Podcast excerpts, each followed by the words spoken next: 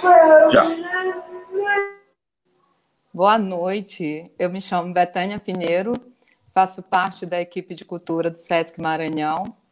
É, estou com uma blusa azul é, e um, um colar de, de crochê branco.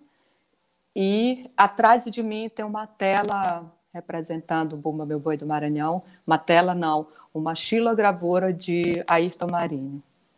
Boa noite, sejam bem-vindas e bem-vindos a mais um dia de programação do projeto Balai de Sotaques 2021, que integra o programa Cultura do SESC. O projeto Balai de Sotaques ele consiste no desenvolvimento de ações educativas e culturais que visam a promoção, difusão e valorização da diversidade cultural, potencializando o patrimônio cultural e a memória social do Maranhão. Durante esses 11 dias, teremos realizações no formato virtual pelos canais do SESC, no YouTube, Instagram e Facebook, no âmbito das artes cênicas, música, literatura, biblioteca e audiovisual. Hoje temos é, um bate-papo sobre arranjos melódicos no boi de orquestra. E para mediar essa conversa, convidamos o Thales do Vale. O Thales é, é, começou sua carreira como músico na década de 90, em fanfarra das escolas municipais de São Luís. Em seguida, concluiu o curso técnico em trompete pela Escola de Música e deu sequência a seus estudos pela Universidade Metropolitana de Santos, a Unimes, onde concluiu a graduação em licenciatura em música. Atualmente é professor de trompete e prática de conjunto da Escola de Música do Estado. Para além das atividades pedagógicas, possui grande atuação no cenário artístico municipal maranhense como trompetista, arranjador e regente.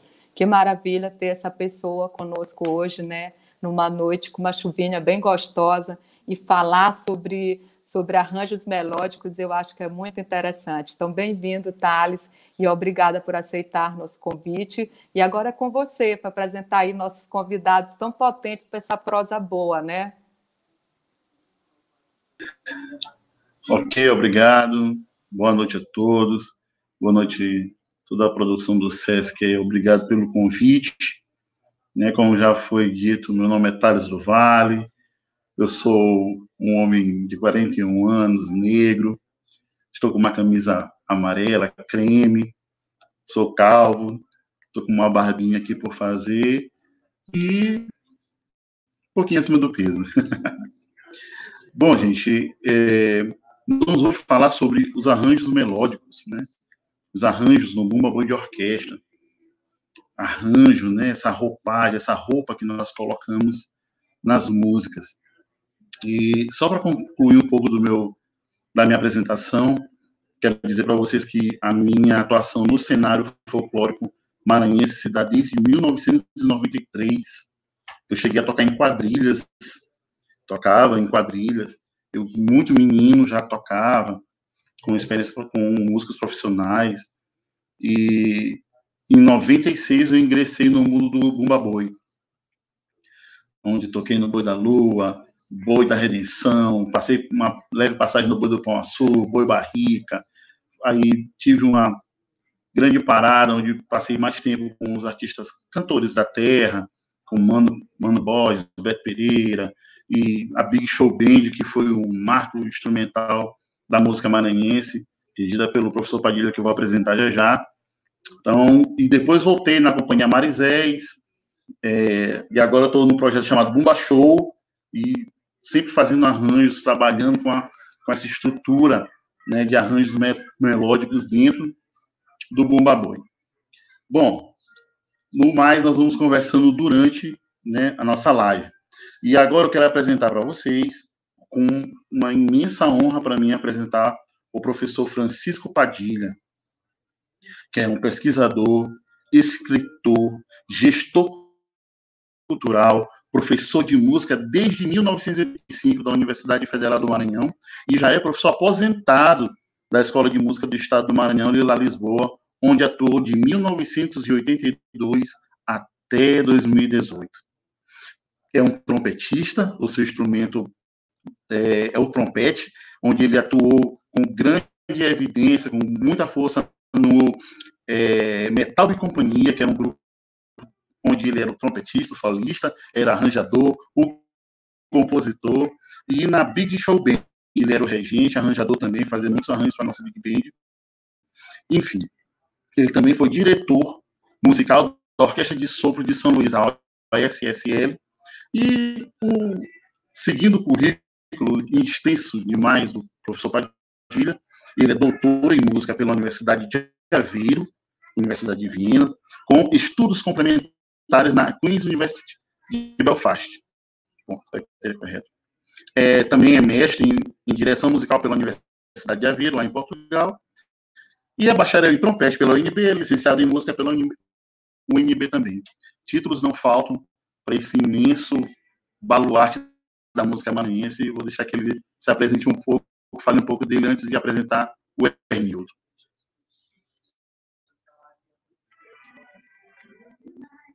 Ei, boa noite, é uma satisfação estar aqui.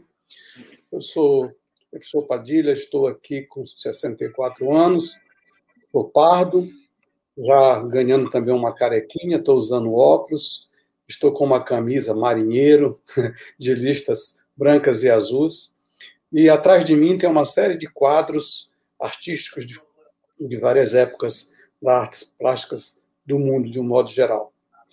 Bem, é, eu acho que, nesse caso, a gente teria que apresentar primeiro também o nosso outro colega antes de entrar é, diretamente no assunto da nossa live, não seria isso?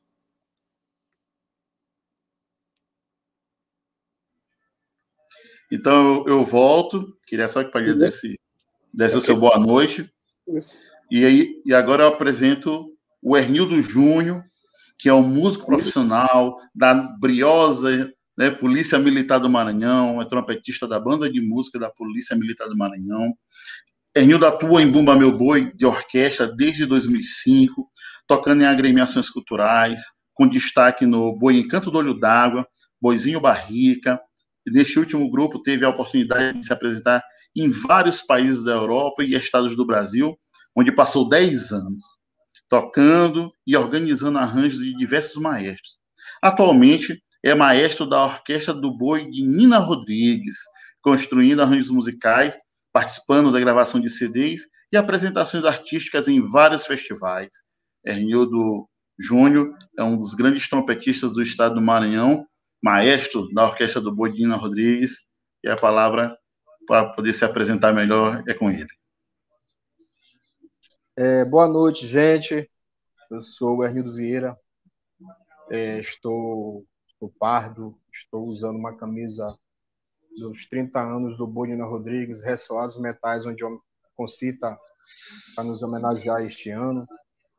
É, estamos aqui para passar um pouco da, nossa experiência musical em frente ao Bumbabô de Nina Rodrigues, onde lá aprendemos e hoje estamos lá na frente para resolver botar o boi para ser o que ele é hoje. Boi de Nina Rodrigues. Vamos aqui. Vamos lá. Joia, joia, joia. Bom, hoje nós vamos falar né, diretamente sobre os, os arranjos né, melódicos para o boi de orquestra. E não teria como a gente entrar no assunto do boi de orquestra, falar já dos arranjos, sem compreender, né, sem entender como surgiu, né, como se deu o surgimento do boi de orquestra, como é, aconteceu, quais foram os fatores, o que cercou essa construção que nós chamamos hoje de boi de orquestra. E para dar essa introdução, para falar do contexto histórico né, do boi de orquestra, eu vou passar a palavra para o nosso grande pesquisador, nosso mestre, o professor Padilha, que tem um livro maravilhoso sobre Bumba Boi, é, sobre toda a história, é um negócio muito bem construído, é uma obra muito bem construída. E agora deixo com vocês a, a, uma perguntinha, uma pergunta para o Padilha, né? Como é que se deu, Padilha, é, o surgimento do boi de orquestra? Como é que você nos relata o surgimento, o aparecimento do sotaque de orquestra no Bumba Meu Boi? Bem, É, como você sabe, os fatos históricos, eles normalmente eles são escritos e descritos depois de um tempo de que eles ocorreram. Então, no caso do boi de orquestra, apesar de, de, de dele ter não faz tanto tempo o seu surgimento, ele ocorreu provavelmente na década de 1940, ou seja, no século passado, 80 anos, é, duas circunstâncias dificultam o estudo, né, para a gente saber qual é a data exata que ele teria surgido. A primeira circunstância é que os protagonistas não registraram quase nada sobre a introdução dos instrumentos de sopro em um folguedo eminentemente percussivo, né? Porque para eles aquele acontecimento não foi, eles não vislumbraram aquilo como algo que teria uma importância para a posteridade. E o segundo é que na época do surgimento do boi de orquestra, ainda o Bumba Meu Boi, o foguedo era visto como algo marginal. E seus registros são encontrados nas páginas dos livros das delegacias de polícia e nas páginas policiais de jornais. Então, um evento como esse, da introdução desses instrumentos no foguedo, não teve relevância naquela época para os meios de comunicação e nem para a elite, eh, digamos assim, que comandava o estado do Maranhão. Por isso, é muito difícil afirmar quando teriam sido integrados instrumentos de sopro no fogueiro. A gente tem uma data mais ou menos precisa, mas é, não a data precisa. Bem, é, por que, que eu comecei a me interessar por isso? Eu tive dois grandes amigos, que hoje não estão mais com a gente, que foi a Maria Micol de Carvalho e o historiador Carlos de Lima. Eles sempre me provocaram muito para estudar o boi de orquestra. Seu Carlos me dizia que havia histórias desencontradas sobre o surgimento do boi de orquestra. E eu, como músico, trompetista, né, tinha que fazer alguma coisa para que eh, esclarecesse, porque uns diziam que o boi tinha é, sido gerado a partir de uns músicos que vinham de uma procissão e começaram a tocar num, num boi que estava passando. Outros diziam que os músicos vinham de uma festa, encontraram um boi e começaram a tocar no boi. Então, é, eu comecei a me interessar por essa pesquisa em 2006, né? E a partir daí eu comecei a entrevistar e conversar com todos os protagonistas do boi de orquestra que eu conhecia, né? E os pesquisadores. Eu conversei com Francisco Naiva, com Dona Lili Marques, com Lobato do Boi de Morro, com o seu Bebe Nunes, o instrumentista que era de Morros, mas que tocou em grupos de Bumba Meu Boi, inclusive no Boi de Rosário, com o seu Manuel Tetel, Manuel de Esterro, músico de Peri de Cima, que toca, tocava banjo e que tocou no Boi também de Rosário, né? e Donato, grande cantador do Boi de Axixá, Emília Nazar, do Boi de São Simão, Dona Zelinda Lima, a pesquisadora Micol, pesquisador e folclorista Jomar, é, é, Américo Azevedo Neto, Jomar Moraes, que foi presidente da academia e era um grande conhecedor das coisas do Maranhão. Enfim, quase todas as pessoas que tinham algum envolvimento ou feito pesquisa sobre o Buma Meu Boi, eu fui procurar para tentar encontrar a, a, a, raiz do boi de orquestra. O primeiro que eu pesquisei foi o Francisco Naiva, já estava começando a adoecer, né? E ele me confidenciou que ele havia sido aluno de um trompetista de Rosário chamado José Linhares. Zé Linhares tinha sido o primeiro trompetista a tocar em um boi de orquestra. E ele mencionou claramente, no boi da Vila Pereira. A mesma coisa seu Bebé Nunes, que deve estar por volta de 90 anos, se ainda estiver vivo, que eu entrevistei ele em 2012, ele disse que lá em Morros, o primeiro boi de orquestra que ele viu foi um boi que veio de Rosário e quem veio tocando trompete era o José Linhares. Né? Donato Alves, que foi cantador do Boi de Axixá, ele estudou trompete com Zé Linhares na década de 1960. E o próprio Zé Linhares contou para ele, relatou para ele como teria realmente é, é, surgido a introdução dos instrumentos de sopro no Bumba Meu Boi. Segundo é, Donato, né, e segundo Zé Linhares, o Zé Linhares, que era o grande músico, era o mestre de música de Rosário, ele tinha uma orquestra. Orquestra, para nós, maranhenses, é um pequeno conjunto musical. Na época, formado por um trompete, um saxofone, um trombone, uma bateria, um percussionista que normalmente tocava maraca e um cantor que tocava é, pandeiro né? E, e, um baterista. Né? E esses, essa era a orquestra. Seu Zé Linhares havia sido convidado para tocar em um, em um povoado, a umas cinco léguas do centro de Rosário. Cinco léguas davam uns 20 e poucos quilômetros, 20 quilômetros. Então, eles saíram de casa cedo para chegar por volta de meio-dia no local, descansar até começo da noite e depois tocarem uh, o baile, tocarem a festa. Só que quando eles chegaram no barracão onde eles iam fazer a festa, eles encontraram uma situação inusitada, uma, uma defunta, né, bem no meio do barracão. Aí eles aproximaram-se desconfiados, quando o contratante, chorando, veio falar com eles. Ô, oh, senhor, eu queria falar com o senhor. Venha aqui, senhor. Olha, eu, eu tô, quanto é que eu estou lhe devendo? Aconteceu isso aqui em minha casa agora. E Zé Linhares perguntou ao contratante: Senhor, o senhor matou essa mulher? O contratante ficou até surpreso. Disse, não, senhor, ela morreu de morte morrida. É minha esposa, senhor. Aí Zé Linhares disse: então você não me deve nada. Agora, se você tivesse matado a mulher e impedido de fazer a minha festa, aí eu lhe cobraria, e cobraria caro. Bem, o contratante puxou o dinheirinho do bolso, entregou para o Zé Linhares e disse: Olha, isso aqui não é pagamento, mas é para vocês pelo menos comerem alguma coisa e voltarem para rodar. Quando os músicos saíram de lá, procuraram uma, uma bodega, um local onde eles pudessem comer um camarão seco com farinha d'água, porque naquela época não tinha tanto restaurante nem, nem povoado, imagina, né? Mas tinha um lugarzinho que vendia alguma coisa. Começaram a comer farinha d'água, com camarão, tomar uma, uma cachaçinha e esperar o sol amainar, esfriar, como se diz aqui no Maranhão, porque andar no sol de duas horas da tarde é muito doloroso. Aí, quando o sol esfriou, eles começaram a fazer o caminho de volta, seguir o caminho de volta. E quando eles chegaram num pequeno povoado de Rosário, que é a Vila Pereira, a Vila Pereira é, era um povoado de Rosário. Hoje ela é um bairro de Rosário, né? Ela, eles pararam exatamente no local que morava o seu João Evangelista Pereira. O seu João Evangelista Pereira, no meu livro, ele conseguiu uma foto dele. Esse senhor aqui, ó, que está bem na ponta, com uma escola de samba. Ele gostava muito de cultura e tinha uma escola de samba.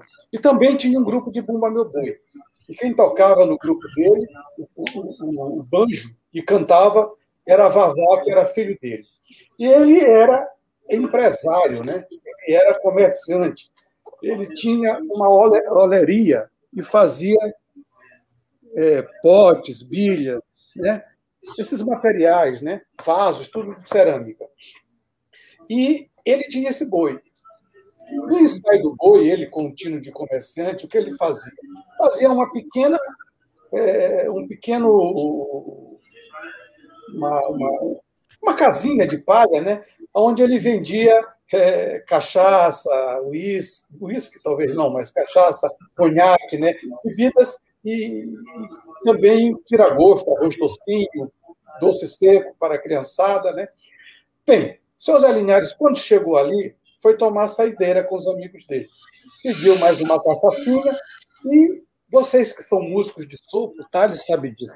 A gente, quando se programa para tocar, o corpo fica arrumado, a mente afinada, o espírito pronto. E quando há essa frustração, é uma frustração muito dolorosa. O lábio começa a fervilhar, porque ele não tocou. Seu Zé Linhares, ouvindo o ensaio do boi, não, não se controlou. Pegou o trompete e começou a responder, né, fazendo umas, eh, umas imitações improvisativas das melodias que o cantor cantava. Na hora que ele. Na hora do aboio, aí ele desenvolvia bem. Na hora da melodia, ele ficava tentando dar respostas nos espaços vazios. Né? Em determinado momento, chega lá na vendazinha, né, na piroscazinha de palha, o seu João Evangelista Pereira, né, que era o dono do boi foi pegar a cachaça para os seus músicos, né? E ele ficou vendo os alinhares imitando o aboio, né? imitando a toada. Ele aproximou-se e comentou: se você fizer isso lá, vai dar é bom. Dava, replicou Linhares. Sim, claro que dava, José Pereira disse. Eu convido você. Aí Zé Linhares, meio temeroso, porque boi naquela época, normalmente era posto por uma promessa que a pessoa fazia de botar um boi para São João. Depois, eh, com, com o sistema mudou e todo mundo bota um boi mesmo para brincar, ou então como uma, uma empresa né, para ganhar recursos econômicos, etc. Aí seu Zé falou assim: não, eu sou o dono, eu estou lhe convidando. Vamos lá. Ah, seu Zé já estava doido para tocar, convidou os outros músicos, se meteram dentro do boi e começaram a tocar. Quem tocava a melodia tocava, quem tocava. É, ficou um Dixieland, cada um fazendo uma coisa diferente. Todo mundo improvisando em torno da toada do Bumba Meu Boi. E aquilo ali agradou. O evangelista Pereira ficou empolgado. E terminou o ensaio, contratou Zé Linhares e a orquestra dele para tocar no boi resolvido da Vila Pereira. Tá?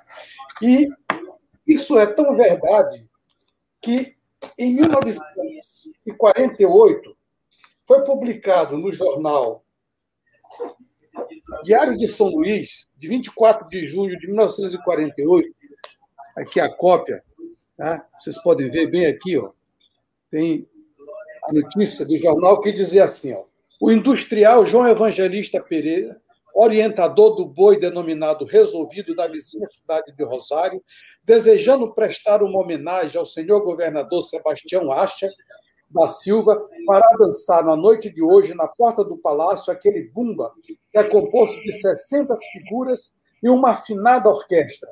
Como se sabe, Rosário sempre teve a primazia de organizar as mais interessantes brincadeiras joaninas, daí se esperar a originalidade de tão afamado Bumba, que todos os anos nessa época tem divertido as cidades da zona ferroviária. Ou seja, esta é a primeira notícia registrada em jornal da presença de um boi com uma afinada orquestra aqui em São Luís. E, e ademais, apesar do boi ser proibido até 1956 de passar do canto da Fabril, esse boi ele tocou na frente do palácio. Né? Por quê? Porque ele tinha uma afinada orquestra. Era um boi que era muito reconhecido. Né? Essa notícia né, me deixou muito inquieto, porque eu não vi nos jornais depois nada que comprovasse que houve essa apresentação na frente do palácio. E eu fui para Rosário três vezes procurando conversar com pessoas mais velhas que me dissessem alguma coisa. E aí, eu, numa dessas viagens, eu conheci o músico de, de Esperi de Cima, né, que é o seu, o seu é, Manuel Teté, Tetel, né, que chamava, um apelido. Mas, na verdade, Manuel Tetel é o Manuel Desterro, que recebeu até prêmio do Ministério da Cultura. Está tá aí aqui ele, ó, com seu banjo na mão. E é o tio da nossa querida Ana Desterro, a grande atriz e professora Estrelinha. Tá? Conversando com ele, ele me disse: Olha, quem dançava, quem fazia o pai Francisco no boi do seu, do seu João Evangelista era o Neguinho da Noite. E acho que ele ainda está vivo. E eu fui procurar Neguinho da Noite em Rosário. Na terceira tentativa, eu encontrei este senhor, Neguinho da Noite, já de cabelo branco. Dizem que negro, quando tem cabelo branco, já passou dos 80 e ele realmente tinha mais de 80. Thales. Thales já está com 80, professor. E aí ele, ele me contou que realmente eu investiguei. Primeiro, eu não disse para ele assim, ah, você foi para São Luís. Primeiro eu comecei com ele. Ah, eu soube que você dançou no boi de seu, da Vila Pereira. Ele disse, dancei. Eu era o neguinho da noite, dancei desde criança. Eu era pequenininho, ele ainda é pequenininho, ele deve ter um metro e meio. Meu pai me levava, né? E ele e eu dançava e, e nós fomos dançando em Rosário, dançamos em Caxias, dançamos em Teresina, dançamos até em São Luís. Aí eu disse: São Luís? Ele disse: Sim, São Luís. Dançamos na frente do palácio. Eu digo: Pronto, está confirmada a história. Eu disse: Como é que o senhor dançou na frente do palácio? Vocês não entraram no palácio? Ele disse: não, o boi não entrou. Eu entrei, porque eu era neguinho da noite, eu parecia um menininho, eu devia ter uns 16 anos. Né? E aí bateu exatamente a idade que ele tinha nessa época, eu retrocedendo os anos, ele tinha mais ou menos uns 16 anos. E ele disse que entrou porque ele estava com sede para beber água e o pessoal aceitou que ele entrasse, ainda deram um dinheiro grande para ele. Bem, aí eu conversando com os músicos que ainda viram isso, como todos eles, vem cá, e como é que, que, que o boi de orquestra eh, tinha a, a configuração musical? Como é que era arranjado? No começo, aí é que acontece aquele grande lance do contexto né, musicológico, etnomusicologicamente falando, o contexto interferir na produção. E aí, o que, que acontecia no Brasil naquela época? Que músico, que, que música os músicos tocavam? Quer dizer, quando o músico de sopro entra no boi de orquestra, ele leva uma vivência para dentro do boi. E o que, que eles tocavam? Quais eram as músicas que estavam em voga? Qual era os destaque? Era bolero, era o samba, né? era principalmente o baião, que estava começando a tomar uma grande força. Né? E aí os músicos levam para o boi exatamente aquilo que acontecia na configuração da música que eles tocavam. Inicialmente, qualquer boi começava, quando o boi tinha um banjo, tocava um acorde do banjo e o cantador começava a cantar. Agora, os músicos de sopro introduzem uma introdução primeiro fazem uma introdução, depois é que o cantador canta. E eles ficam fazendo respostas nos espaços vazios da melodia, né? dando umas respostas. E ou então, quem não consegue ter, era tudo meio improvisado. Quem não conseguia ser muito criativo, procurava ouvir a melodia e acompanhar a melodia. E normalmente acontecia isso e às vezes o cantor dava uma deixa né? dava uma oportunidade, e os músicos faziam a melodia toda numa segunda vez. Isso foi o início de tudo do, do arranjo. Só Maravilha. começa, é, o boi começa a também sofrer as influências posterior do que aconteceu. Lobato do Boi de Morros não gostava desse mixilende, cada um fazendo uma coisa, um improvisando, o outro tocando aqui, respondendo. Ele achava muito confuso. E ele era muito fã do Roberto Carlos. E achava bonito Roberto Carlos cantar e os músicos só darem a resposta. Então a palavra cantada passou a ter mais importância, né? Aí é quase como o barroco, olha, o músico tem que, a letra tem que ser entendida, né? E aí o arranjo começa a tomar a feição daquilo que acontecia na Jovem Guarda. Né? Primeiro, uma introdução, o cantor cantava apenas com as respostas, ninguém tocava junto com o cantor. Né? Depois, no aboio, aí se fazia, os músicos tocavam, aí poderia, eventualmente, tocar é, depois é, a melodia inteira.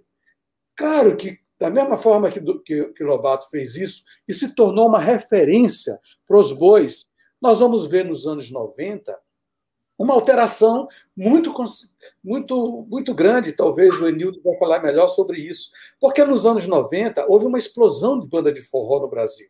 Então, Magnífico, Brucelose, Limão Mel, né? todos eles tinham uma parelha de instrumento de sopro. E o forró era, era muito forte. E eu diria até que os próprios compositores mais antigos, que tinham uma visão diferenciada dos mais modernos, os mais modernos vivenciaram essa coisa do forró. E o Bumba Boi de Orquestra vai inserir dentro do seu da sua configuração de arranjo é, respostas tópicas, que seriam lugares comuns, é, dentro do boi de orquestra. Então você vai ouvir boi de orquestra dos anos 90, dos anos 2000, e você vai ver uma influência muito grande do arranjo do, do, do, do forró.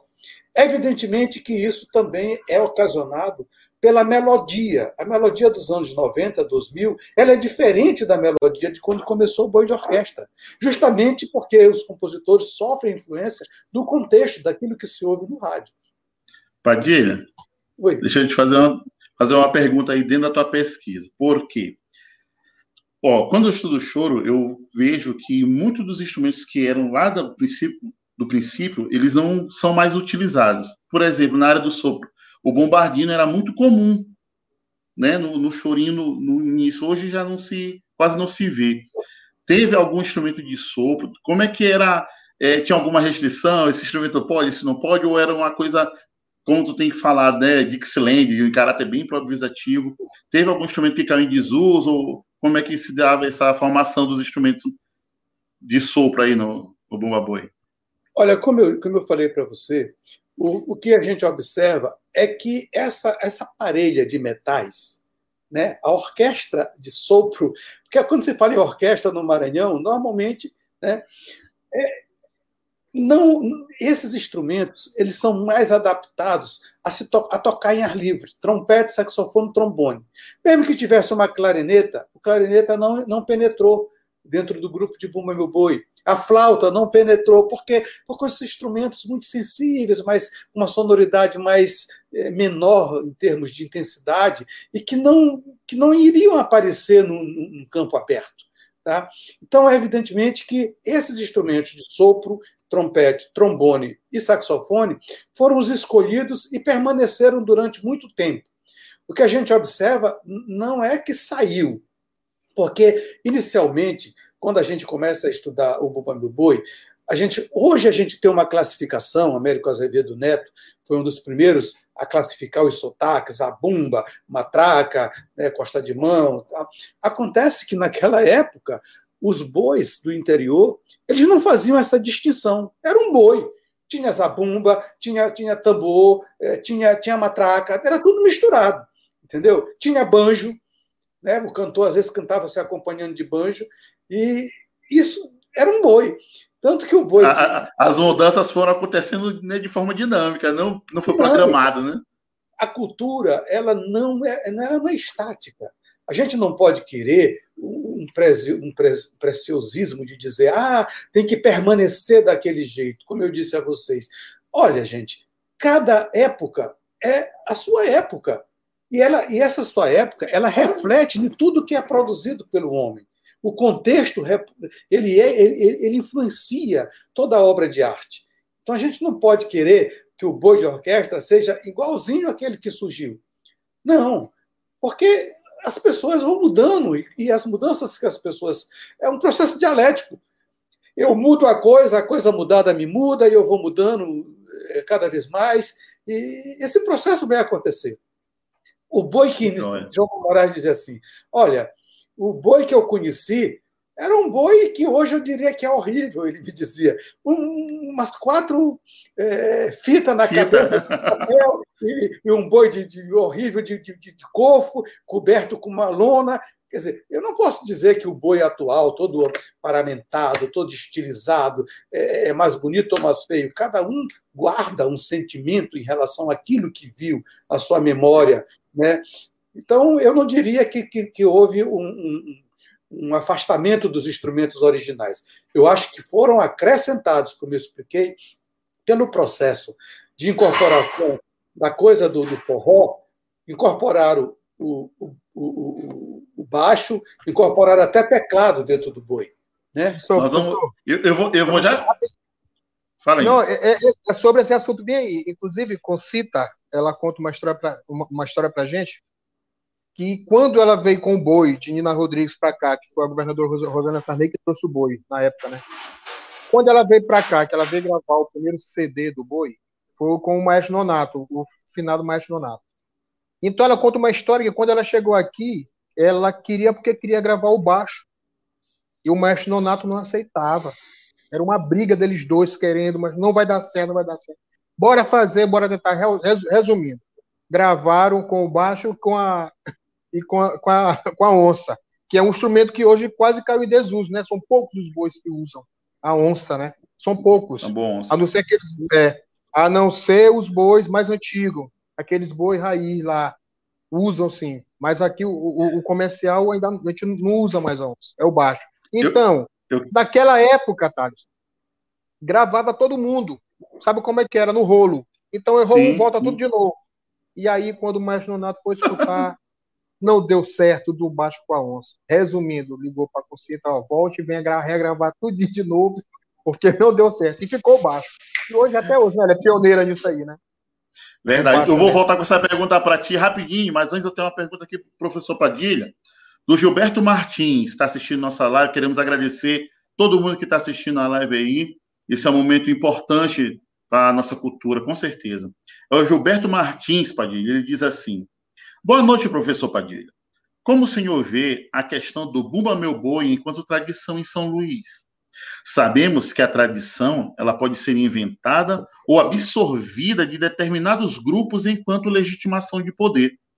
A própria apresentação ocorrida na frente do palácio no governo Sarney foi um grande feito para o governante e para os atores da cultura. Como o senhor vê essas relações de tradição e poder no Maranhão? Bem, primeiro não foi feito a apresentação ocorrida na frente do palácio não foi no governo de Sarney, foi no governo de Sebastião Acha, que foi governador, que foi pai de Renato Acha, de Ricardo Acha, lá pessoal lá de Codó. Foi em 48, Sarney foi governador em 66.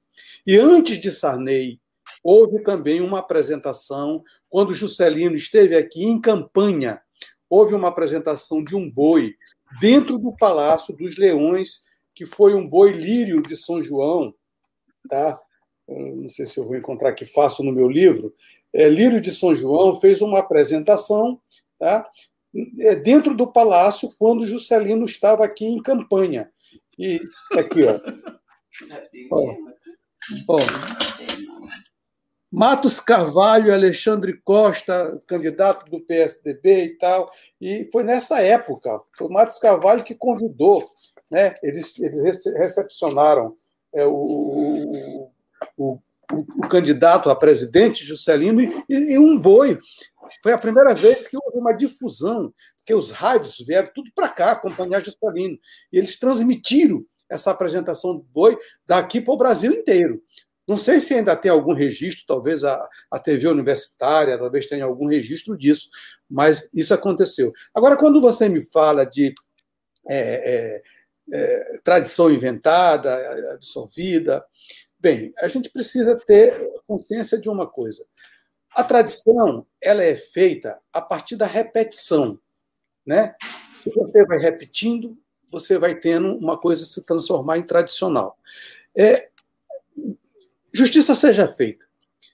No governo né, dos militares, eles queriam identificar determinados grupos ou, ou ideias de cultura em cada estado. Queriam transformar o Brasil num, num, num, espaço de turismo e começaram a mapear. Venham, o que, que nós temos para mostrar, né, para que cada estado se identificasse com, com a sua cultura. Recife já tinha o frevo, Rio de Janeiro já tinha o samba. E o Maranhão vai se identificar com o quê? Olha, é, o, o Renato. É, é, o, o primeiro secretário da, da Comissão Maranhense, Comissão Nacional do Folclore, né? É, esqueci o nome dele agora, que é autor de um livro sobre música, e ele incentivou a criação de uma série de, de, de, comissões nos estados. Então, no Maranhão foi criada a Comissão Maranhense de Folclore. E essa comissão tinha a função de fomentar e desenvolver o folclore, aquilo que caracterizava bem o Maranhão. E o Bumba Meu Boi foi escolhido, né? porque era o que tinha de mais, digamos assim, de mais identitário com, com, com o Maranhão. Né? E, a partir daí, houve um incentivo. Nina Rodrigues, que foi prefeito de São Luís, também começou a fazer um festival de Bumba Meu Boi lá no Largo do Quartel, onde hoje é a Biblioteca Pública. Só que o boi era assim, ao mesmo tempo que Costa Rodrigues, prefeito, fez isso, ele foi muito criticado, tá entendendo? Porque ele estava valorizando um Bumba Meu Boi e, e o pior, o boi vinha no caminhão chegava no largo, se apresentava e tinha que voltar, ele não podia continuar tocando no centro da cidade. Né? E esse processo é, de, de, de, de, de favorecimento da, cultura, ele foi iniciado nesse, nos governos militares e, e, a Comissão Maranhense começou a cada vez mais é, identificar aquilo que acontecia no Maranhão. Quando você fala a, a governadora Rosana Sarney, a governadora Rosana Sarney, ela, ela chamou uma equipe de estudiosos que fizeram com que Barcelona, na Espanha, fosse um grande centro cultural de turismo. E esse parece-me que esse mesmo grupo foi contratado para pesquisar o Maranhão, para ver o que, que o Maranhão poderia fazer. E aí o Plano Maior de Turismo identificou várias coisas que poderia o Maranhão, digamos, vender para o mundo, né? É, os lençóis maranhenses, Chapada das Mesas, Alcântara e São Luís, coube a São Luís a parte da cultura, além dos casarões, a culinária e o folclore, que era muito forte. Então, o, processo de fortalecimento do grupo de Bumba Meu Boi, de, de, de, de, valorizar essa tradição, ela fez parte de um grande projeto político-econômico de, desenvolvimento do Maranhão. Né? Evidentemente que a cultura e o poder elas estão sempre próximos. Né? Sempre próximo. Todo poder usa a cultura como uma espécie de, de, de, de de carta de apresentação. Você pode ver que em todo lugar chega um, um, presidente em algum país, sempre tem um grupo cultural sendo apresentado. Ele é levado no teatro para assistir alguma coisa, né? ele é levado para um, uma praça, tem alguém se apresentando. Quer dizer, a cultura é, é, é musical, principalmente, ela é histórica. Você vê que quando um povo é, brigava, lutava com outro, quando ele vencia, muitas das vezes o derrotado dava de presente uma orquestra de músicos para ele. Aquilo era, um, era, era, uma espécie também de, de, de, cavalo de Troia, porque os músicos, quando chegavam nessa, nessa localidade, eles acabavam levando uma cultura né, deles e fortalecendo uma identidade contra a identidade do, do vencedor, né, do dominador. Então, esse processo ele é, ele é um processo interessante, porque às vezes a gente, a gente pensa que é, a, o governante usa a cultura, mas o, o, a cultura também usa o governo para se fortalecer cada vez mais. É. O que aconteceu no Maranhão é que, o, que a, a governadora Rosana Sarney ela utilizou a cultura como um, um atrativo de desenvolvimento turístico do estado do Maranhão. Não foi uma coisa à toa, não só, ah, vamos fazer. Não, tinha um projeto, um projeto muito bem arquitetado e que funcionou durante muito tempo. Você vê que eu me lembro que, que uma vez, no governo Zé Reinaldo, a ex-ministra é, Werneck, né, na época era ministra, ela disse: ah, Eu vou ao Maranhão. Isso, Comissão Maranhão, é, Renato Almeida, a Júlia está me ajudando aqui. É, o, ela vinha ao Maranhão, chegou no aeroporto, procurou o melhor hotel e foi para o melhor hotel, chegou lá disse: não tem vaga. Aonde, onde eu posso ir? Foi para outro segundo hotel, não tem vaga. Aí ela ligou para Zé Reinaldo. Governador, eu estou na sua cidade, você faz uma propaganda para a gente vir conhecer o, o São João do Maranhão, estou aqui, não tem onde ficar, está tudo lotado. Aí o governador disse: Pois então venha para o palácio que eu vou lhe hospedar para você ver como funcionou a política de atrativo das atrações culturais para o desenvolvimento do turismo e a economia do Maranhão, e nós chegamos a um ponto de não ter mais vaga nos hotéis no período de São João. Beleza, massa. Pergunta boa para a pessoa certa. Gente, tivemos, fizemos essa curva política, né? E isso é importante, interessante. Boa pergunta, Gilberto. Excelente resposta, mestre Padilha. Mas eu vou voltar um pouquinho aqui para a temática dos arranjos, né? E antes de eu fazer um parênteses que eu quero fazer, como a gente estava falando exatamente da inserção de instrumentos que não estavam no princípio, que na verdade nem existia esse acesso, vou perguntar para o Ernildo Vieira. Como é que foi? Porque para além né, dos, dos instrumentos tradicionais da orquestra, quem já conhece dos de orquestras, a bumba, o, o, tamborizinho ali, maracá, o pet, bone, sax, todo esse instrumental, a, o Bodinina Rodrigues ele me aparece com contrabaixo, com teclado, bateria. Como é que foi essa essa a inserção desses instrumentos? como é que isso aconteceu? Eu queria que tu falasse um pouquinho da tua, da tua experiência no Nina Rodrigues e falasse desse por que, que vocês são tão diferentes. Rapaz, é, é Thales, a, a, diferença da gente já começa com a inteligência da dona do boi, né? É, a Concita, quando ela veio para cá, que ela trouxe o boi, realmente ela era um boi que tocava igual os, todos os bois. Então ela disse que ela queria ser um boi diferenciado. Que ela não queria parecer com esse. Ela queria fazer um negócio diferente. Foi justamente a história da. A primeira foi da onça, que ela introduziu logo o contrabaixo. Em seguida, ela veio, é, é, é, botou o teclado. Entendeu? Até aí, para o Maestro Nonato, foi aceito. Foi um negócio ali quebrando barreiras. Tu sabe como é, mas o Maestro Nonato era um cara duro nisso aí. E aí, para finalizar, a Concita não teve o que fazer, ela inventou de botar bateria, cara. Para te ter uma ideia, ela fala que ela queria tirar a zabumba. Nossa! Ela queria tirar a zabumba, ela queria deixar só a bateria lá. Entendeu? Aí, pronto. Aí o Machonato disse, não, isso aí eu não vou aceitar. E eu conversando com o Concita, ela fala isso, cara, ela começa a rir ao mesmo tempo de chorar. Ela fica com as lembranças do que ela fazia e com as gargalhadas do, do que mais Leonardo dizia para ela.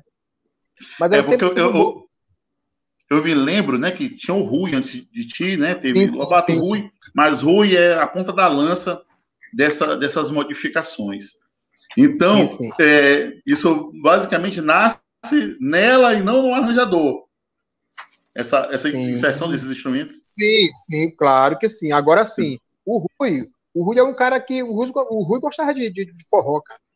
Então o Rui veio com essa Verdade, pegada já, sim. já do, do metal. Bora fazer essa linha bem aqui. Não era que era Verdade. a linha forrosada, mas era a linha que ele pegava os adereços, os contrapontos que a gente estava acostumado a tocar ali de ouvido e começou a organizar isso. Como organizar, fazer todo mundo bonitinho, abrindo as vozes ali. Então ficou assim. Concita me disse que é, chegaram a chamar o boi dela na época de, de, boi, de boi Pará, que era do Pará o boi, entendeu? Então, assim, então foi o Rui junto com ela, mas essas ideias de mudar de instrumento, de eu quero isso aqui, bora fazer. Outro dia, até outro dia, Cita queria porque queria botar um violino no boi, pô. E eu imaginando como vou fazer para botar um violino no boi. Concita, dá para fazer?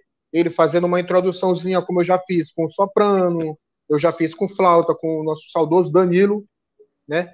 É, eu já fiz isso, introduções ali, o boi vem, vem bem doce, depois vem, a, como eu sempre falo no, no, no, no quando eu tô ali na frente do boi tocando, eu digo assim, vamos lá, vamos, aí vem o boi, vem, agora é Nina Rodrigues, aí o pessoal entra na, no ritmo, né, que eu digo, agora é Nina Rodrigues, aí que vem a nossa pegada mesmo, que a gente, da orquestra bronzeada, como a gente é chamado, né? Excelente, excelente. Olha, a orquestra bronzeada. Gente, é o seguinte, eu vou, eu, vou, eu, vou tentar, eu vou abrir um parênteses aqui, eu vou fazer um. Eu vou tentar fazer uma ligadura aqui no, no, no seguinte. Vocês perceberam que Padilha tem uma pesquisa profunda sobre todo esse assunto que nós estamos falando. A gente podia ficar ouvindo só ele aqui a noite inteira. Eu tenho esse livro, tem coisa que ele fala que eu já li no livro, que eu fico hiper, né? satisfeita, maravilhoso, tudo. Mas, assim, lá dentro, né, da, do Bumba Meu Boi, como o Padilha já explanou, era tudo muito improvisativo. O caráter do boi, ele não. Lá no começo, né, como ele falou, é dos anos 40, existiam os músicos com maior, com maior expertise que faziam o que se chama de floreio. Eles floreavam. O cantor cantava Cheguei Morena, né? e ele floreava, né? Ele respondia essa resposta, ela era chamada de floreio. E os que já não tinham tanta habilidade para florear realmente se ocupavam de tocar a melodia, de seguir o cantor. É, mais importante, né? A gente vai entender que isso não era uma coisa era improvisativo, mas não era uma coisa, uma bagunça, não era uma coisa aleatória. Tinha uma organização inteligente diante disso aí. Tanto é que nós vamos ver em frente, para apontou certinho, o Boi de Morros, ele começa a tentar organizar a forma do floreio. Que é onde nós vamos chegar no arranjo em si. Começa a combinar. Se você pegar o, o disco do Boi de Morro de 91, é, eu canto para ver no tarará. É, a, o Boizinho Feliz do Boi de Morros já começa o primeiro. É só essa música que tem arranjo no, no disco inteiro, mas ela tem um arranjo que não está escrito, não foi escrito. Eles combinaram, ó, a cada frase nós vamos fazer o ataque junto. E isso começa dessa característica de arranjo melódico que nós temos agora. Não estou falando que as outras coisas não são um arranjo. Então, nós vamos ter esse caráter improvisativo, onde o botinho é introdução, o floreio durante a melodia, nós temos o aboio. O aboio era a hora de todo mundo, aí não interessava o nível da tua expertise, tu tinha a, a liberdade para improvisar. Era o momento mais Dixieland, né? Do, Dixieland é uma banda de jazz, né? Do antiga que de caráter de, que nasceu, né? Em Nova Orleans e todo mundo improvisa cada um para um lado. No boi tinha esse momento muito forte que era o aboio. Eu estou falando que era, não é que não exista mais aboio, mas no boi eu vou chamar, eu vou chamar ele aqui de estilizado, nesse bomba, bomba boi moderno de orquestra, o aboio, ele basicamente sumiu. Em muitos, em muitos grupos não tem mais aboio. Não tem mais aboio. Então nós vamos ter um momento muito da improvisação, um momento de tentar organizar esse som. Eu vou falar para vocês como um músico que tocou, né, em várias em vários grupos, ó, toquei no Boi da Lua em 96, toquei no Boi da Redenção em 97, passei pelo Boi de Pão Açul, toquei no, no Barrica, é, tive, nossa, é muita coisa. Eu me lembro de no Boi da Redenção já, aliás, eu gravei um álbum do Boi da Lua, primeiro disco, primeiro CDzinho do Boi da Lua. Nós gravamos no estúdio de Rogério do Maranhão. A gente já estava tentando, não se escrevia partituras, mas nós já estávamos tentando dar um formato para o que a gente ia fazer. A parte improvisativa ela já estava sucumbindo, ela já estava morrendo, assim, morrendo no sentido de não, a gente já não estava aplicando ela ali. No boi de, da redenção, eu já tentei fazer isso muito. Quase 100% das músicas, elas, elas estavam com arranjo. Eu cortei nesse ano a, a improvisação. Ainda que tinha um trombonista muito muito fogoso lá, o Giovanni, e ele vira e mexe, ele desobedecia e improvisava. Mas eu já estava inclinado a essa estrutura do arranjo. Por quê? Eu vinha de uma banda de música, eu tocava na banda da Guarda Municipal, eu já estava com, com, com, contato com a Guarda Municipal, eu entrei muito novo, era, entrei jovem demais nesse negócio, e comecei a querer trazer sempre essa ordem, essa organização né, de tocar tudo certinho, por assim dizer. Eu estou cheio de aspas hoje certinho, por assim dizer, para o Bumba Boi.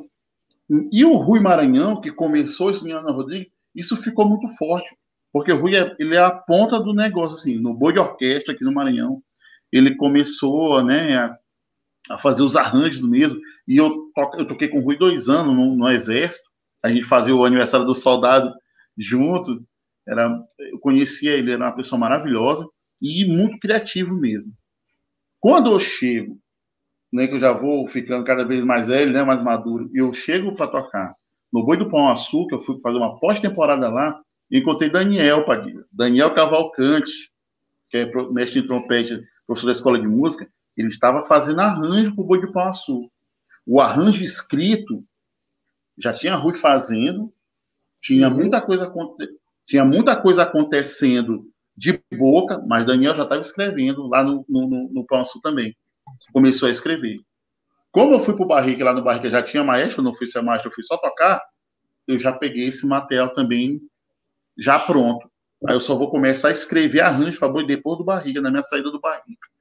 E aí eu quero, estou contando para vocês um pouco dessa história, porque quero que vocês entendam que existia um, um formato na, no, na, no, na, no orquestra que era introdução, cantor, floreio junto ao cantor. Quando vinha a segunda vez da música, a orquestra vinha toda inteira, junto Sim. com a melodia. tocando. E depois dessa segunda repetição, aí vinha o aboio. O aboio, o cantor fazia uma rima e os músicos improvisavam ali, meio que acompanhando, mas com liberdade improvisativa. Isso foi deteriorando em alguns segmentos. Alguns bois foram mudando e ficou a introdução. Quando o canto entra, agora nós temos os ataques, nós chamamos de ataques, os contrapontos, que são os ataques do metal. E o aboio, ele vai sair de cena em algumas das, das brincadeiras. Nós temos, né, o que a gente chama hoje de bumba boi tradicional. Eu, em 90, agora em 2019, em 2019 eu, fui maestro, junto com o professor Valdemiro, lá do Convênio das Mercedes, a gente dividiu a maestria do boi, boi estrela de Beckmão. É um boi antigo, 37 anos de bumba boi. E ele é um boi tradicional. Olha que mais olha, olha a ideia. Eles são tradicionais, eles não abrem mão de ser um boi de tradição, mas eles queriam que a gente formatasse a tradição. Eles queriam. eles queriam que eles queriam as partituras, eles queriam que a gente escrevesse os, os, os floreios, eles queriam floreio, mas tinha que ser tudo, e foi uma experiência assim muito forte, porque fazia tempo que eu estava só em, em companhia, com esses bois mais modernos de companhia, tocando, faz tudo com muito arranjo, com muita e o boi, aí, voltei para esse boi tradicional, mas o boi tradicional também já estava querendo ficar moderno. E eu acho isso, eu, na minha opinião pessoal, talvez não esteja aqui para dar essa opinião pessoal, mas eu vou dar agora. Eu acho isso muito bom. Eu acho que essa dinâmica, eu acho que isso de, de, de, de você não ficar estanque, de você se, se deixar moldar, se deixar levar, faz aqui uma coisa moderna, volta um pouquinho, deixa fluir o, o tradicional. Não, essa rigidez, ela não faz bem para a cultura. Eu acho que a rigidez não faz bem para nada. Então, tem, queria compartilhar com vocês essa, essa, essa, essa linha do arranjo. Como você vai, se você ouvir o boi de Nina Rodrigues hoje, tá tudo ali. É uma banda mesmo, é um negócio ali perfeito. E que se você vê um boi mais, um boi estrela de Beckman, você vai sentir aquela um pouco mais fluídico, aquela coisa mais, mas que não ensaiaram muito, não ensaiaram muito. é, é mais à vontade é mais à vontade. É, é para a gente que é música, a percepção é essa. Não, talvez não seja a percepção da pessoa que é ali, mas que a gente que é. Pô, parece que eu toquei, nós ensaiamos, mas está tudo muito mais solto. A gente sente essa uma liberdade que já não vai ter. No boi, que está tudo arranjado, está tudo organizado, que tem um teclado ali, que tem que fazer a virada na hora certa. E alguém eu vou passar aqui, vou jogar aqui na mão dos meus colegas, meus, meus queridos amigos aqui, Padilha e Hernildo, que eles falem. Qual, qual é a sensação deles? Como é que isso se dá para eles? É, essa, essa tanta, tanta mudança, a, porque o boi, o boi, o boi orquestra cresceu muito, ficou rico, ficou brilhante, ficou um show. Ele deixou de ser a festa do terreiro, o culto, para ser um show. Foi o boi que mais virou nesse sentido. E eu queria que meus colegas falassem sobre isso aí. Eu posso te responder isso, Thales. É, Thomas Turino, um etnomusicólogo argentino, ele, ele estabeleceu alguns princípios da performance. Ele chama dois tipos de performance que a gente costuma observar: a performance participativa e a performance apresentativa. Talvez eu responda aqui já a, a pergunta do Josias que fez aqui. Na performance participativa, só tem graça se você estiver participando da performance. Por exemplo, o Boi da Maioba. Se você ficar assistindo o Boi da Maioba durante duas horas, só se você amar muito o Boi da Maioba, mas você não aguenta aquela coisa repetitiva constantemente. A não ser que você esteja dentro do, do boi, tocando uma traca e dançando, aí você aguenta. Tá? Isso é uma. É, você precisa participar da performance. Você é um membro da performance. A performance apresentativa é a performance do boi de orquestra. É aquela apresentação que as pessoas vão assistir. Você não consegue entrar no boi de orquestra para dançar. Você pode entrar no boi de, de, de, do Maracanã, você pode entrar no boi é, da Maioba, mas da orquestra você tem que se ater àquilo que está sendo colocado, aquilo que está sendo apresentado. Então, ali há uma dinâmica de performance. E o boi de orquestra, dentro do, do, do plano de turismo que foi implementado pelo governo do Estado, ele é o que mais se adaptou o turista, quando chega, vai olhar, fica parado olhando. Às vezes o turista fica tímido, ele não, ele não sabe que ele pode entrar no boi do, do, do da maioba e, não, e, vai pegar uma matraca, não sabe matracar. Então, para ele, é, é, é, mais normal ele assistir, entendeu? E o boi de orquestra se adaptou mais ao palco. Por quê? Porque a melodia do boi de orquestra ela está mais próximo da melodia da cidade, da metrópole. A música, a poesia do boi de orquestra é a poesia desejada pelos maranhenses, da Atenas maranhense. É a poesia do amor, é a poesia de contar sobre as belezas naturais do Maranhão. É o Maranhão rico, o Maranhão bonito, o Maranhão que a gente quer vender. Já os, os bois tradicionais, de Zabumba, a, a, te, a temática deles era praticamente rural meu boi quebrou o morão, meu boi é mais forte do que o teu, meu boi não sei o quê. E, às vezes, a pessoa é, nem entendia bem, porque era um poema sinfônico.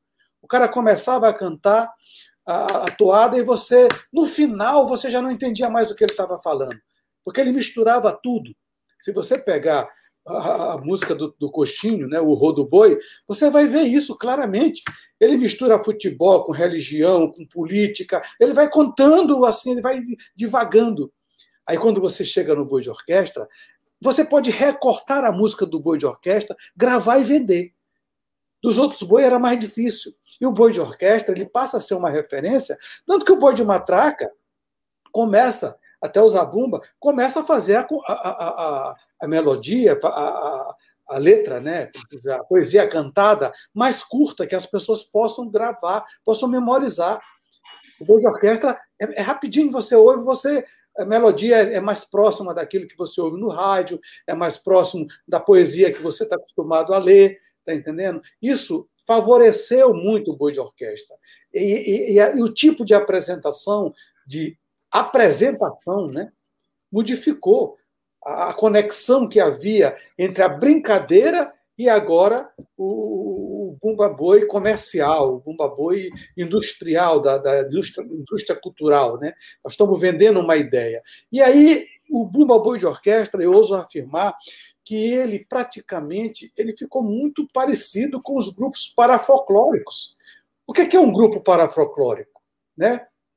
É um grupo que, de pessoas que retrabalham, interpretam e apresentam as vivências dos grupos folclóricos, em forma de espetáculo, estilizado, sem nenhum compromisso com a tradição. Perfeito, perfeito. O boi de orquestra ele já se afasta da tradição quando ele não representa o alto. Sim. Que ali, o alto do Bumba Meu Boi, ele é marginal. No alto, imagina quem são os, protagonistas do alto do Bumba Meu Boi. Credo, escravos o negro escravo. Os escravos. Né? Pois é, o negro escravo que é audacioso, que corta a língua do boi mais querido da, do dono da fazenda para atender uma mulher escrava. Então, aquilo no século XVIII era um absurdo. O branco, aquilo era impossível de acontecer.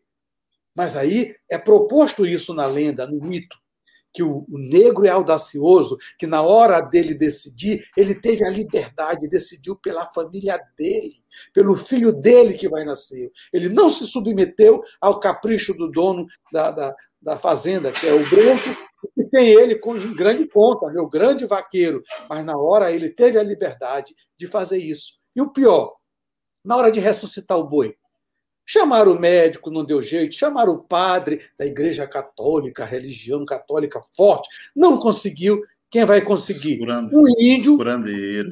curandeiro da floresta, que vai, vai chamar, fazer um encantamento, chamar os encantados da floresta, e eles ajudam. Quer dizer, há um conflito de cultura. Ao mesmo tempo que há um conflito, há uma conexão entre esse povo, porque no final, o que é que acontece? Acontece uma tentativa no mito do boi, do dono do boi, diz assim: tá bem, vamos fazer uma festa para comemorar que o boi agora viveu de novo, Mas olha, pai Francisco, eu quero ser o padrinho desse menino que vai nascer da. da... Dizer, o, o branco impõe que ele continue mandando no filho do pai Francisco, porque padrinho na religião católica tem mais força a desejo do que o próprio pai. Eita! Pois é. Então, há toda uma questão antropológica, sociológica, imbuído dentro desse, dessa, desse, desse mito do Bumba Meu Boi. O boi de orquestra, quando ele vem, ele afasta isso. Ele afasta esse conflito. Porque há, há um conflito. Imagina a, a, elite maranhense, né, branca, aceitar que num, num, um, um, que, que, os protagonistas daquela brincadeira, mesmo que seja de brincadeira, não se poderia admitir. Era um negro saliente que cortou a língua do boi e um índio que vem ressuscitar, trajando a medicina, ultrajando a religião. Então, para mim, é, esse é o grande problema da perseguição do Bumba Meu Boi. Não se quer que essa história seja contada. Essa história é marginal, essa história ela é como subversiva. subversiva. subversiva. E aí ela quer subverter o mundo. O mundo que existe é o branco e o negro e o índio aqui embaixo. Ela quer subverter o mundo, quer botar o negro como. Mas que não deixa de ser, que não deixa de ser um pouco do que é o Brasil que o Sim. branco chegou, ser o conquistador, mas quem fez, quem forjou? Esse país é forjado no sangue negro e índio, né? É, mas, mas aí é, quem, quem mandava era a elite, por isso o boi Sim. ficou na. Mas aí o que, que acontece? Acontece que o bumba boi, quando entra os instrumentos de sopro, o sopro vai resgatar o boi. Porque aí o branco diz: ah, esse boi aí é meu, esse daí eu aceito. Só que o, o Bumba Boi é, de orquestra, ele traz os outros para a evidência. Entendeu? Ele fortalece os outros, ele tira todos os grupos da marginalidade. E aí Perfeito. o Bumba do Boi passa a ser autorizado, depois passa a ser incentivado, e hoje é o nosso patrimônio imaterial mundial. Né? E é graças à resistência do negro que manteve, mesmo quando era perseguido, manteve o boi é graças à resistência desse povo que não admitiu é, é, é que, que, suas ideias de, de inversão de mundo fosse minada, fosse, né, fosse impedida de acontecer, nem que fosse por sonho, nem que fosse na brincadeira, né? Onde o índio e o negro, os dois grandes formadores da nossa cultura é, maranhense, principalmente, que o Maranhão é um estado onde tem a maior quantidade de negros do Brasil, fosse colocado como realmente dois elementos que fortaleceram a nossa cultura e, e fizeram com que nós entendêssemos que essa inversão de mundo ela pode não acontecer, mas ela precisa ser olhada de qualquer forma, né? mesmo que, que, que, seja provocado através da arte. É na arte que a gente diz aquilo que não pode ser dito, aquilo que não é autorizado no dia a dia, a arte autoriza entendeu? E no Bumba do Boi foi autorizado. Tá? E no Boi a, de orquestra, é, o Boi de Orquestra foi uma espécie de camuflamento do, do, do, do dirigente branco de dizer assim: olha, a gente não pode impedir, então vamos participar, vamos controlar. É, vamos manter sob o nosso controle. Né? E foi isso que aconteceu. Você né? não pode vencê-los, né? junte-se a eles. Junte-se a eles. Né? E aí, então, Hernildo, a gente vai passar a bola para ti aqui para ouvir a, a tua versão né, sobre esse parafolclorismo. Né? Achei maravilhoso, podia puxar isso aí. Só para é... completar, Thales, o, o parafolclórico, ele, ele, não, possui, ele não possui é, as comemorações de datas religiosas, as homenagens, os agradecimentos, as saudações às forças espirituais, né? Ele, ele tem uma dança, ele tem a coreografia, ele tem a música, mas eles não representam um fato histórico, como Sim. os outros dois representavam, uma ah, promessa, né? uma homenagem ao santo. Quer dizer, eles vieram né? quase que na pegada do, do carnaval. Né? O boi de orquestra teve uma hora que ele se tornou carnavalesco. Né? Ele, como eu disse para vocês, ele, ele, ele quase que se afasta, ele, ele começa como um folclore e ele vai se, se afastando cada vez mais, porque até não precisa fazer promessa para botar um boi de orquestra. né? Eu boto um boi de orquestra para eu ganhar dinheiro, porque está dando dinheiro. Né? E aí ele se afasta, ele se afasta das funções religiosas, das funções de homenagem ao santo, das funções de agradecimento ao santo, né? das, das funções de saudação das forças espirituais. E aí ele fica muito mais próximo do parafolclore do que do folclore. E aí eles vão virar companhias. Você vê que as companhias, né? Companhia Encantar, é, Boi Pirilampo, e o próprio Nina está nesse caminho, né? Talvez inconscientemente. É disso, é disso. Como eu estava falando, que, é, que sai dessa questão do culto, né? Do terreiro, Sim. E, e vai para o palco, somente o palco. E existe uma. Dentro dos músicos, eu tenho uns colegas, tem até uns colegas que estão aí, que tem essa. Ah, porque esse boi está descaracterizando, mas essa é a função dele de si. Né? É, é, gerar, gerar mais dinâmica. Ele não tem compromisso. exatamente, exatamente. O boi que quer ser tradicional, lá, boi de São Simão, o boi de, boi de Bequimão, e a Xixá, que tem, eles têm, a Xixá hoje também já está mais inclinadinho, né? É, para é, folclórico do que para essa coisa tradicional. Só, só falar aqui, mestre. É, é ó. o ritmo, o ritmo se acelerou. Né? O boi está mais acelerado. Por quê? Porque a nossa vida é mais corrida.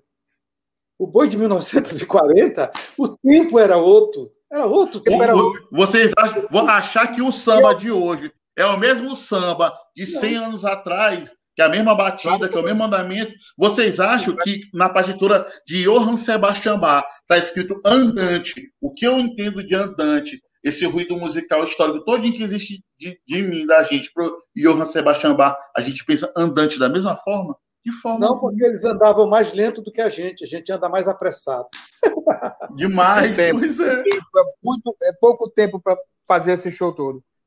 E, e Thales, é o seguinte, eu, eu quando eu assumi o Nina Rodrigues, eu já peguei o boi no ápice, né?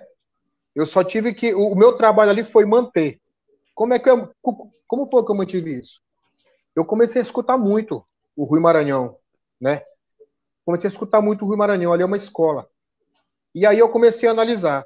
Só que na época do Rui Maranhão não tinha tantos músicos como eu tenho hoje. Entendeu?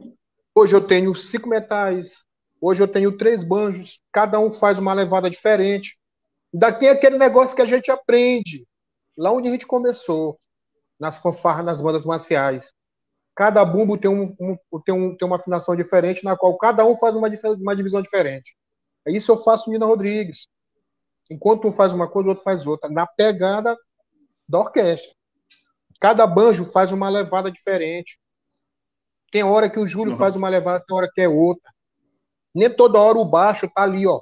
Tempo to... Não, tem hora que tá aqui, ó. Segura, segura na cabeça, tá? Isso tudo é, é ali é, rola. Entendeu? Aí tem a percussão, cara. Entendeu? Quando eu vou gravar, eu, eu escutava muito na época dos CDs, dos CDs passado do Nina, que eles, eles, eles não botavam o ritmo em si. Eles só botavam ali só para dizer que tá na levada do ritmo. Não. Eu hoje, tipo assim, se é um zabumba, a gente faz questão de botar um bloco de zabumba bem ali, de quatro, oito, seis, seis compassos que seja. Mas a gente quer ouvir a zabumba original do boi tocando, quebrando o ritmo da orquestra. Se é pandeirão, se é ilha, vamos fazer original, como tem que ser. Chama os caras, os caras botam lá tudo. Então isso é uma coisa que já vem de mim, de botar o ritmo como ele tem que ser. Porque aí. Tu faz a alusão, aí... né? Tu faz a alusão, tu mostra a, a, a, o, tra, o, tradicional e vem para o teu produto mesmo, né?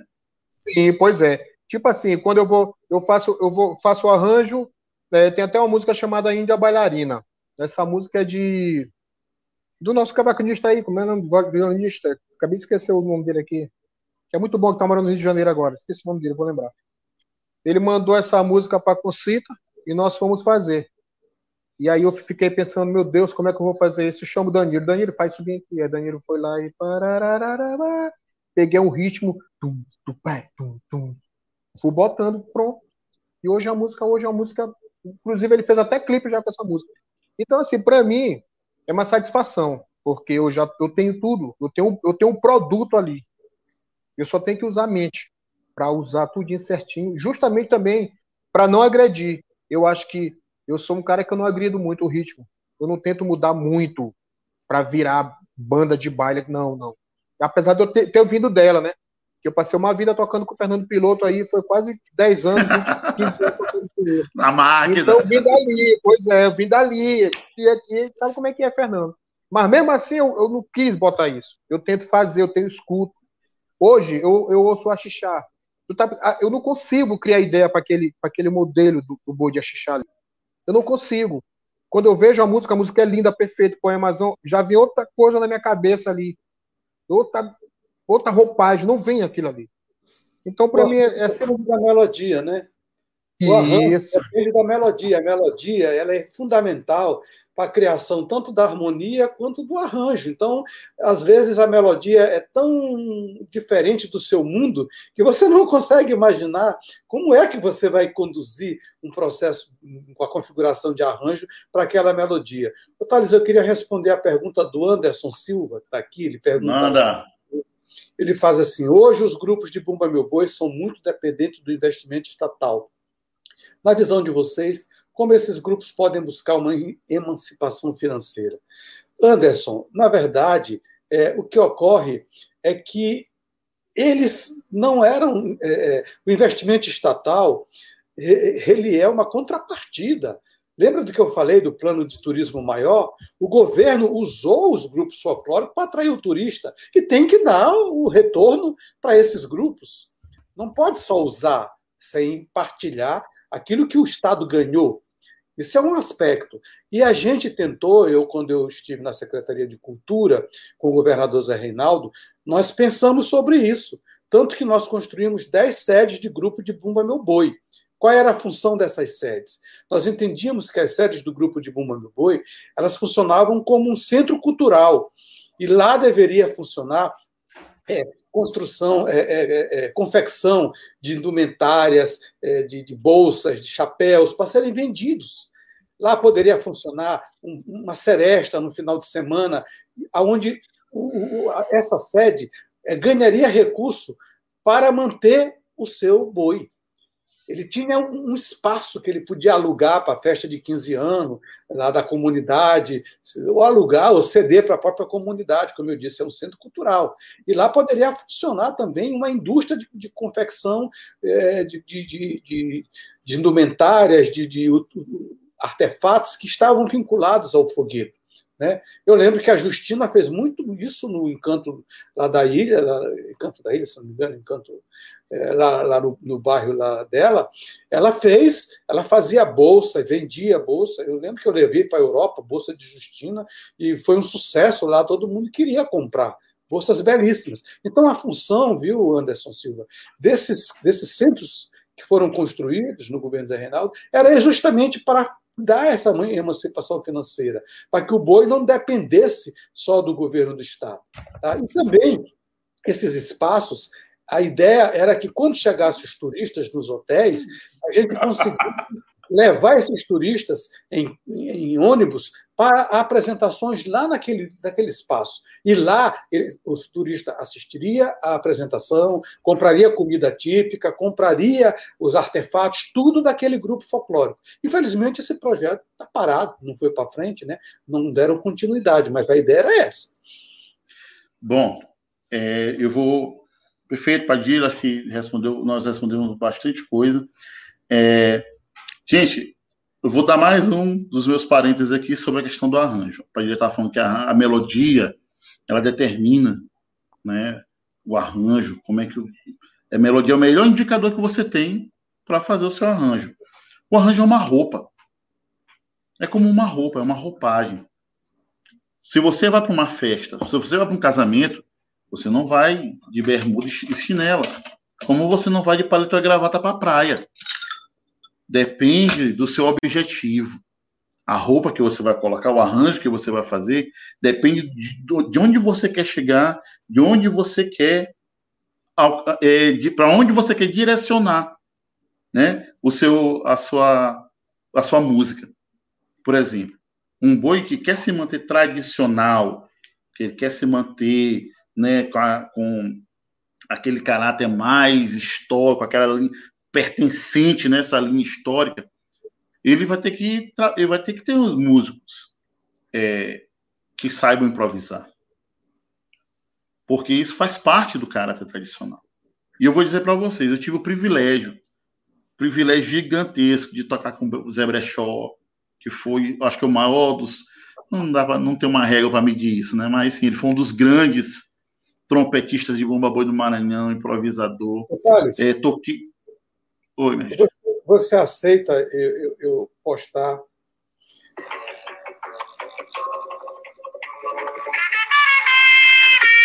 É...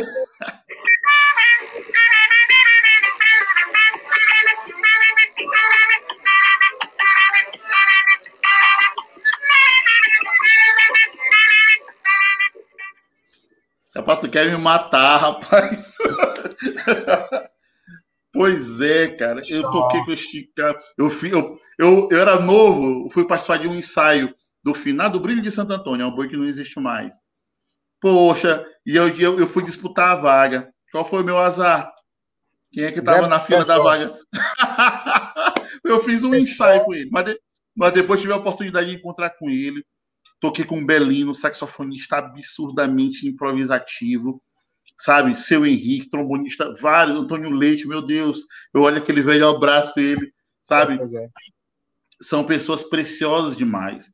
E o que é, muitos músicos também talvez não entendam, né? É que essa, essa, essa capacidade improvisativa ela não é ela não ela não tá assim para todo mundo ela muito se perdeu disso. Muito se perdeu disso. Porque nós somos uma geração da partitura mesmo. Eu ainda peguei um pouco da improvisação. Eu sou mais velho, sou um dos músicos de, da galera que está em atividade, acho que eu sou um dos mais velhos. Gesso, que está aí assistindo a live, é mais velho que eu. Mas eu sou um dos mais velhos. Porque... Tocou mais cedo. É, eu comecei muito, comecei muito, muito cedo, muito cedo. Isso é uma outra história. Eu comecei muito novo. E aí, em fazer esses improvisos, ter essa esse feeling, isso é que, que, que, que o Zé Brechó está fazendo, parece muito simples. Tu vendo ele fazer. Mas quando é tu que tá. quando é a tua vez de fazer, já não é tão simples. Sabe? Então, essa escola da, da, da tradição, só que, pô, toquei com cara de Rosário Carambolo. o nome do trompetista Carambolo. Ah, era uma fluência nisso, porque ele vem dessa escola de Rosário, que eles têm. Isso é tipo uma escola mesmo, Padilha. Sim. Né? É uma escola, né? Uma forma.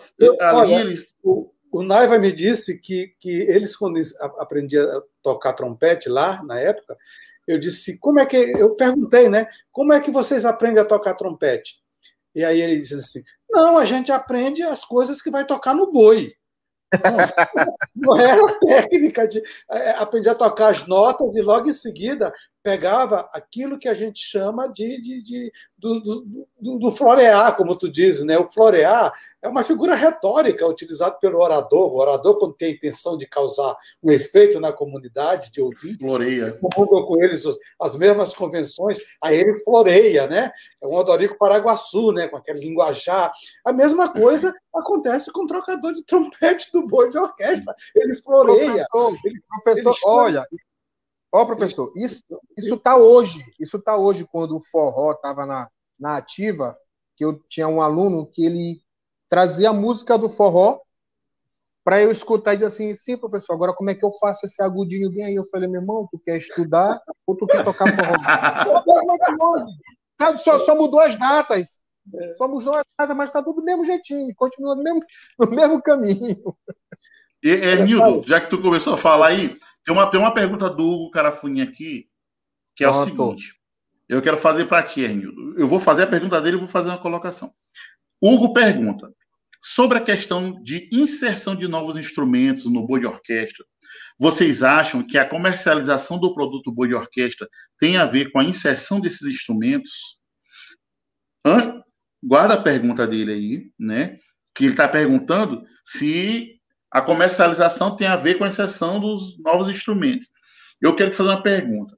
O sucesso do Bodina Rodrigues hoje, ele se dá por causa dessa, dessa novidade? É isso que é o boi, é, a, é essa novidade?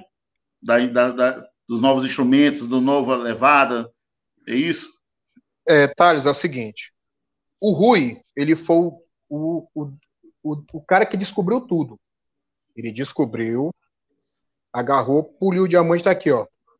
Façam o que vocês quiserem.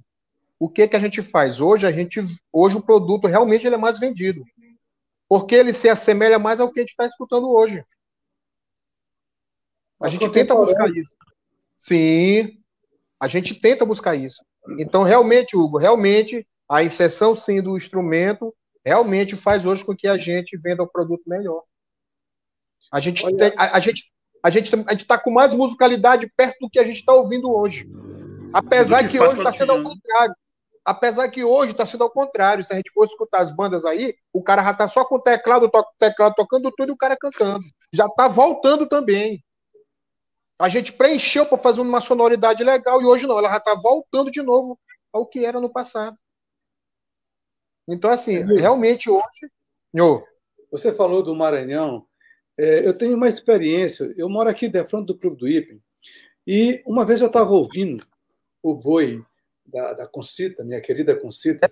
Metais, ressoa metais. Que eu amo demais.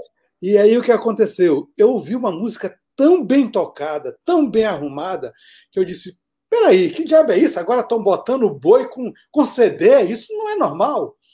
Porque eu imaginei que aquilo era uma gravação. Aí eu fui lá, bicho, quando eu cheguei lá, que eu olho, era a orquestra do Boi de Nina Rodrigues. Tudo tão perfeito que parecia que eles estavam no estúdio, tinha acabado de gravar. Então, isso também valorizou sobremaneira o profissionalismo dos músicos, né? trouxeram para o boi é, uma qualidade sonora que era, era, era é, é, admirável. Admirável. O Maranhão fez muito bem isso, sabe? Primeiro, Thales, como você vê, os músicos que tocavam no boi eram músicos do interior que tocavam eventualmente de vez em quando. Quando o, o Boi de Nina Rodrigues vem, ele pega os músicos militares que saiam todo dia, estão sempre com, a, com, com, com, com o, arrumado. Agora, voltou aqui falar sobre o brechó, né? Eu, eu tenho uma, uma, uma experiência com o brechó. O brechó foi uma pessoa que, quando eu vi tocar, eu fiquei feliz por ouvir e triste por um outro lado. Quando eu olhei o instrumento que Brechó estava tocando, eu não consegui compreender como ele conseguia tocar. Era cheio de durepox, cheio de coisa amarrado, uma coisa, uma coisa horrível. Eu fiquei tão triste que eu. Quando eu, eu lembro desse momento aí. É, eu voltei para a escola de música, eu tinha um aluno que hoje apresenta um programa político aí na televisão, Jansen, esqueci o primeiro nome dele agora, a memória me falhou, e ele estudava trompete comigo e não estava mais querendo estudar, estava muito ocupado e resolveu vender o trompete. Aí eu propus para ele para que a gente fizesse uma, uma, boa, uma boa ação. Ele disse, rapaz, tu me vende esse trompete barato, que eu vou dar esse trompete para brechó. Tu conhece o Brechó? Ele disse, é, conheço assim de nome do boi e tal. Pois é, cara, nós vamos fazer uma grande coisa. Aquele grande músico não pode tocar naquele instrumento. Eu não sei como é que ele consegue ainda o instrumento engatando e ele tocando. Muito, que é muito quebrado, muito é. quebrado. Eu, eu, Queridos, Opa, Brechó, opa, desculpa. Feliz, e eu fiquei mais feliz ainda quando, quando entreguei o trompete para Brechó. É, é isso aí, queridos. É, é, diante dessas histórias fantásticas, coisas, coisas maravilhosas, dessa estrutura imensa, que a gente pensa, ah, é o boi de orquestra. Olha quanta coisa tem, né? Por trás, né? Dentro, né, a profundidade, a largura, né? De, de, desse evento que é o, o de orquestra. Nós estamos é, chegando ao final da nossa live. Agradecer a presença de todos mesmo, agradecer muito é, agradecer ao professor Padilha, agradecer ao Hernildo Vieira, ao SESC.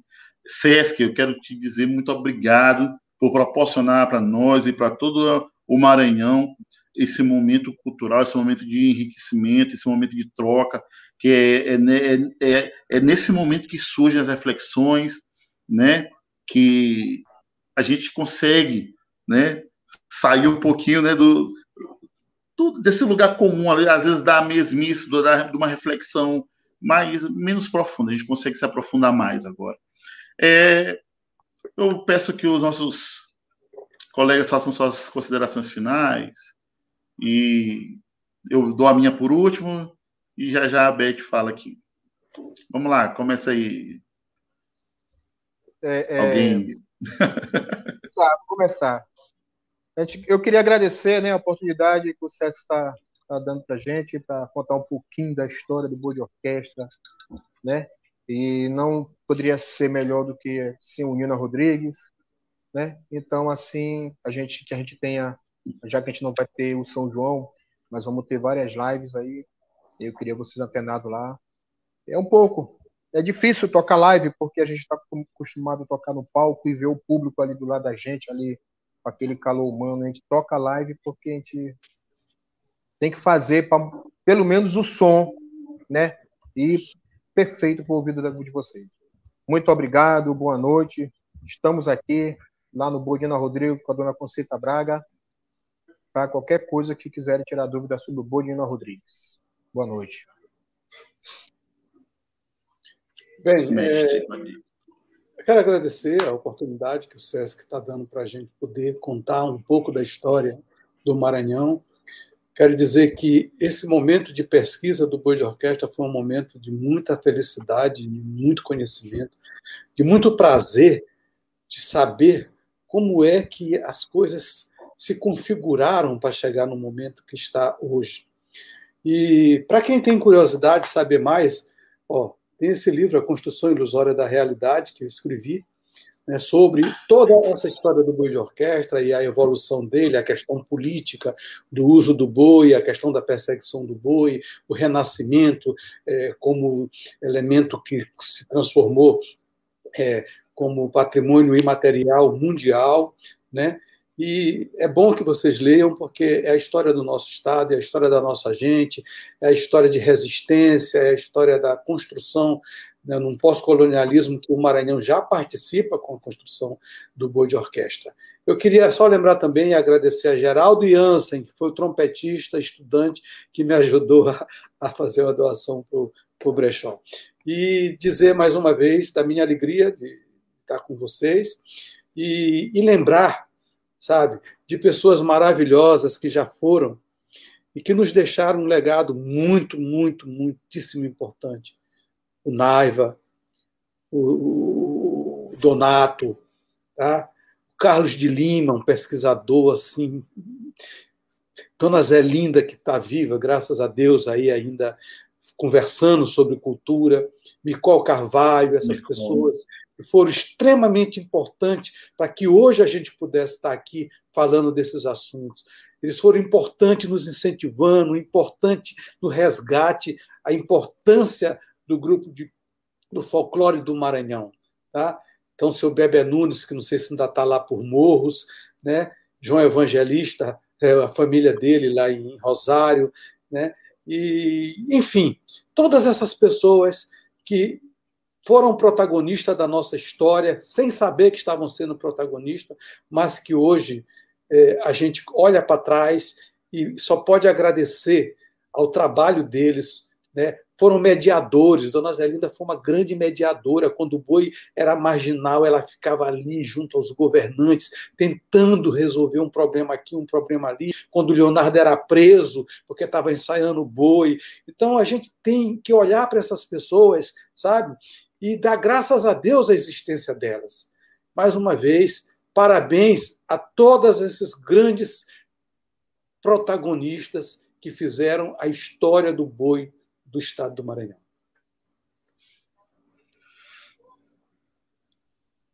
Então, massa, beleza. Eu também vou tecer meus agradecimentos aqui. Quero agradecer mais uma vez a todos os envolvidos. É, dizer para vocês que temos muitos, muitos, muitas pessoas que têm contribuído nas trincheiras do Bumba Boi, arranjadores, o Rui Maranhão, que já foi muito citado aqui hoje, professor Jeremias, que foi da banda, é um músico da, é, aposentado da banda de música da polícia, sim, sim. o professor no das Mercedes, é, muita coisa. Muitas, são muitas, muitas pessoas mesmo que deveriam ser citadas, mas que não, não dá tempo de citar todo mundo. Eu tenho feito arranjo também há muito tempo. Eu estava com meu contrato fechado com o Nina aí. Ia ficar com o Nina agora. Me abandonou. Mas apareceu. É, é aquela, aquela de dizer, né? Pedra que rola não cria limo. aí eu estou rolou... outro projeto. Professor, ele rolou um outro projeto chamado. Ele rolou tanto, criou limo e escorregou. Saiu tudo, me abandonou. Chamado, chamado Bumba Show, muito bom, com Augusto Bastos, que é um, uma referência em gravação de Bumba Boi aqui, muito arranjador, arranjou o Boi Pirilampo no início, Albert Abrantes está cantando com a gente, é um projeto que vai que está nascendo aí. No meio dessa pandemia, nós somos uma flor né, no deserto. E estamos felizes com o trabalho que a gente tem feito os ensaios com muito cuidado, poucos ensaios, mas temos tentado, em breve vai ter uma live aí do Bumba Show, vocês vão conhecer esse trabalho. Muito obrigado a todos e nossa querida Betânia aí com a palavra.